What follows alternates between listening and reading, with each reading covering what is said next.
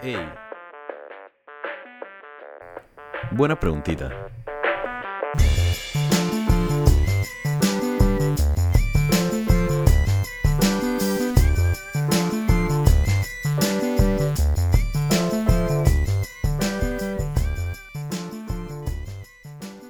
Buenas, buenas, buenas, buenas, buenas. Mi nombre es Gabo García de Paredes y les traigo la buena preguntita de hoy. Porque ustedes lo pidieron a través de nuestros stories en Instagram. Hoy vamos a estar hablando sobre la Atlántida. Y no, no me refiero a ese súper lujoso hotel, casino y parque acuático en Nassau, Bahamas, sino a esa misteriosa civilización, avanzadísima para su época, que desapareció debajo del mar sin dejar un rastro. Pero, ¿conocen realmente la historia de la Atlántida? El mito de la Atlántida sale de los diálogos del famosísimo filósofo griego Platón con Timeo y Critias. En estos diálogos, Platón cuenta la historia de Solón, quien era un poeta y legislador griego y además nunca pasaba la bola. El punto es que Solón visitó Egipto alrededor del año 500 y en Egipto visitó el templo de la diosa Neit, la creadora de todo el universo para los egipcios. En este templo le dijeron que en las paredes estaba plasmada la historia de la Atlántida y de su destrucción 9000 años antes de ese momento. La historia de la Atlántida, según Platón, es la siguiente. Muchísimo tiempo antes de la época de Platón, los dioses se separaron las diferentes regiones de la Tierra como si fueran pedazos de un tablero de Risk. La diosa Atenea recibe el área de Grecia y más específicamente de Atenas, donde crea una sociedad súper austera, parecida a la espartana, donde a las personas no les gustaban los lujos, se enfocaban siempre en las cosas buenas y las cosas que tenían virtud, como el conocimiento, las artes y el mejoramiento personal en general. Existía hasta igualdad de géneros y había un enfoque súper fuerte en el ejército. Como les mencionaba, era bastante parecido a Esparta. A Poseidón, por otro lado, le dan una isla en el Océano Atlántico. Platón nos dice eh, el tamaño de esta isla, que era aproximadamente el tamaño de Texas. Y si bien Platón no nos dice específicamente que era el tamaño de Texas, Platón nos da un tamaño estimado y podemos estimar que es aproximadamente del tamaño de lo que es Texas hoy en día. Pero aparte de decirnos cuál era el tamaño de aquella isla, Platón también nos dice su ubicación. Realmente Platón dijo específicamente dónde estaba la isla, que era eh, en las Torres de Hércules, que es un punto en el continente europeo donde se marca la entrada oficial al mar Mediterráneo. Y lo que también explica Platón es que la isla, esta isla que es la Atlántida, era una isla perfecta, que estaba llena de recursos buenísimos y tenía básicamente todo lo que necesitaba tener para tener una civilización próspera. Entonces, em, algunos años luego de su creación, Poseidón se enamora de una humana que vive en la Atlántida y con ella tiene 10 hijos semidioses. Poseidón separa la isla en regiones para cada uno de sus hijos y cada uno de sus hijos se lleva un pedazo del cual gobierna como si fuese un rey. Los linajes de estos hijos, que son semidioses, a medida que van pasando de generación en generación, cada vez tienen menos sangre de los dioses. Por ejemplo, los primeros hijos son mitad dioses, los segundos hijos son 25% dioses, y así, hasta que los que quedaban con sangre de Dios eran más o menos así como ese amigo tuyo que dice que es colombiano porque su tatarabuela era de allá, y en verdad no estás muy seguro de que sea cierto. Bueno, así. Mientras más fue disminuyendo el porcentaje de Dios de la gente que vivía en la Atlántida, o sea, mientras más humanos se volvían, más fácil se dejaban corromper por el lujo. Platón decía que el lujo era una fuerza que existía exclusivamente para corromper a la gente. Y entonces, los hijos de estos reyes, que al principio eran muy dioses y luego se volvieron muy humanos, dándose cuenta que les gustaba la riqueza con la que vivían, empezaron a desear más riqueza y más riqueza y más riqueza.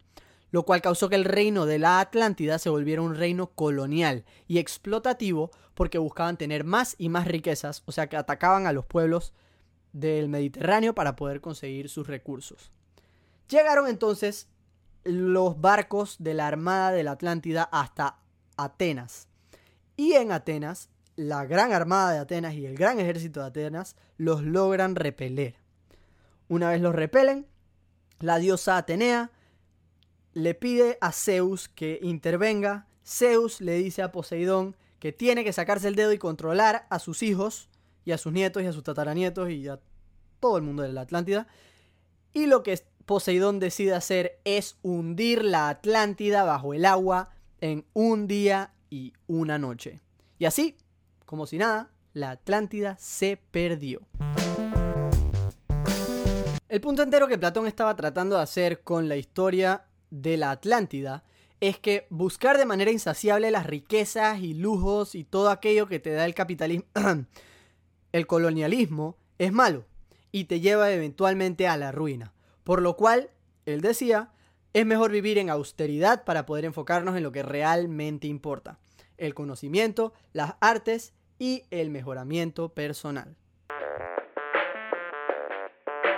Pero después de todo, ¿por qué se volvió famosa la Atlántida? O sea, ¿por qué es un tema? ¿Por qué lo seguimos viendo en las películas hoy en día? Bueno, no fue por la metáfora y las implicaciones filosóficas del cuento que Platón quería que nosotros sacáramos sino porque desde el momento en que Platón publicó sus diálogos, a la gente le gustó el cuentito y decidieron que esta isla existió de verdad y que Platón no lo había inventado, sino que simplemente no estaba donde él había dicho que estaba. Entonces había que salir a buscarla. Entonces, ¿tendrá razón la gente? ¿Será que es posible que Platón simplemente se equivocó del lugar y en efecto la Atlántida está perdida por algún lugar del mar? O sea, después de todo, nosotros como especie humana no contábamos con fotos del calamar gigante hasta el 2005. Y se calcula que aproximadamente el 80% de los océanos se mantienen sin explorar. Pero, tristemente, la realidad es que no. La Atlántida no existe y muy seguramente nunca existió. La Atlántida es una alegoría, o mejor dicho, una metáfora extendida, un cuento largo que se utiliza para probar un punto. Más o menos como una fábula, pero para adultos. Bueno, Gabo, tú estás diciendo que es una alegoría, pero tú no me has dado ni una razón científica para probarme que la Atlántida no existió. Bueno, amigo, escucha que no me crees y no le doy una razón científica. Mira, las hay, ¿ok? Eh, para comenzar, Platón decía que la Atlántida atacó a Atenas como en el año 9500 a.C. y no hay pruebas de que Atenas haya sido una ciudad importante como hasta el año 1400 a.C., ¿ok? En el año 9500 a.C., en Atenas todavía estaban en la edad de piedra y estaban tratando de domesticar cabras. Pero a pesar de que las fechas no dan, hay mucha gente que sigue pensando que todo este tema de la Atlántida es posible y lo, la razón que dan por lo general es o erupciones volcánicas o eventos de derretimiento masivo de eh, hielo de los polos al final de las edades de hielo. Pero chicos, la realidad es que no existió, no existió. Sáquenselo de la cabeza, por favor, lo siento, no quiero ser el aburrido, pero no hubo nunca una Atlántida. Pero en verdad, hey, yo respeto que nos guste este, este mito y que nos guste este tema, porque al final del día es, yo encuentro que es como este sentido de aventura, de querer, querer salir a buscar lo desconocido, querer ser el que descubra una nueva civilización súper avanzada y diferente. Eh, yo no sé, yo siento que los cuentos a través de nuestra historia, sea de literatura, sea de películas o lo que sea, nos han metido esta idea bien divertida de lo que significa explorar y encontrar cosas que pueden ser tan lejanas, pero que al mismo tiempo las podamos tener tan cerca. No sé, o sea, la película Atlantis de Disney es una de mis películas favoritas de siempre. El gran Milo Touch eh, me parece un, gran personaje y aparte esa película es súper pretty porque eh, por la manera como escriben a las mujeres. Si se fijan, todas las mujeres en esa película son totalmente distintas, tienen motivaciones súper profundas, no sé. Es una película bastante distinta a las otras películas de, princesas de Disney, digamos. Pero, eh, dicho eso, también hay otras ocasiones donde la Atlántida aparece en referencias de cultura general. Eh, la película de Aquaman. Bueno, Aquaman supuestamente es de la Atlántida también. Eh, y varias otras que seguramente estoy olvidando ahorita mismo. Me parece que la sirenita también. Pero bueno, el punto es que em, para la próxima vez que vean algo sobre la Atlántida en una película o algo así, que seguramente lo volverán a ver en algo, les quiero dar un par de cosas que encontré durante mi investigación que eh, pueden dañarles la idea de cómo se ve la Atlántida en su mente. Y bueno, la primera es que casi siempre que vemos cosas de la Atlántida, pensamos en estructuras o columnas así como grecorromanas, estructuras de mármol sumergidas bajo el agua, pero la realidad es que en verdad la Atlántida supuestamente en las palabras de Platón era una, una isla más como, con una civilización más como egipcia que griega. Entonces todas esas columnas y todo eso que podemos tener en nuestra mente, realmente eh, probablemente de haber existido no serían así. Y por otro lado está la mención de, la supuesta super tecnología que tenían en, en, la Atlántida. Y en la película Atlantis, si se acuerdan, hay como este cristal increíble que hace que la gente vuele y que las máquinas anden. Y esto probablemente se debe a que Platón describe que hay un exceso de un mineral llamado oricalco. El oricalco era un metal mítico, pero en las palabras de Platón era de color más o menos rojizo y era menos valioso que el oro. O sea que eh, todos estos cristales luminosos que tenemos en nuestra cabeza de cómo se vivía dentro de Atlantis, probablemente ni siquiera era como Platón quería que viéramos ese lugar. Y lo último es que, eh, y quizás más sorprendente, cada vez que nosotros vemos cosas de la Atlántida en la cultura popular, o por lo general, digamos, es una civilización que existe y, que está súper próspera bajo el agua.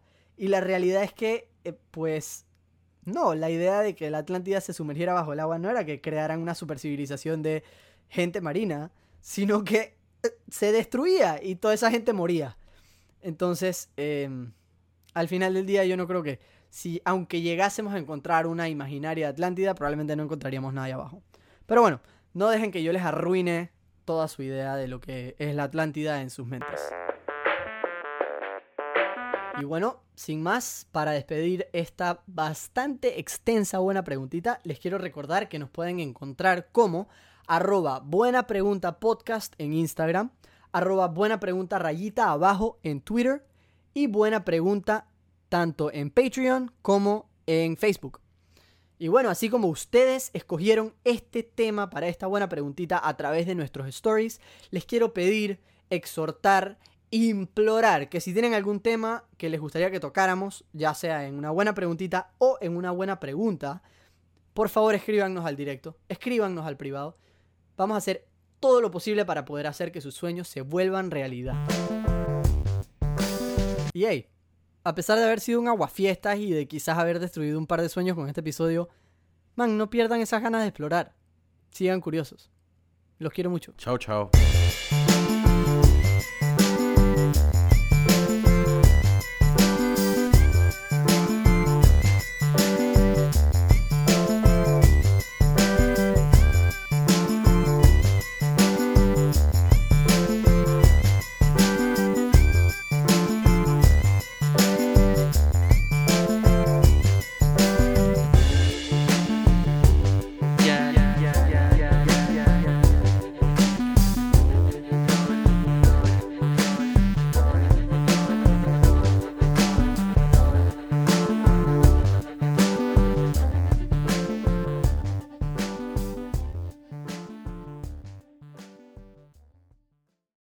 Buena Pregunta es una producción de podcast artesanales.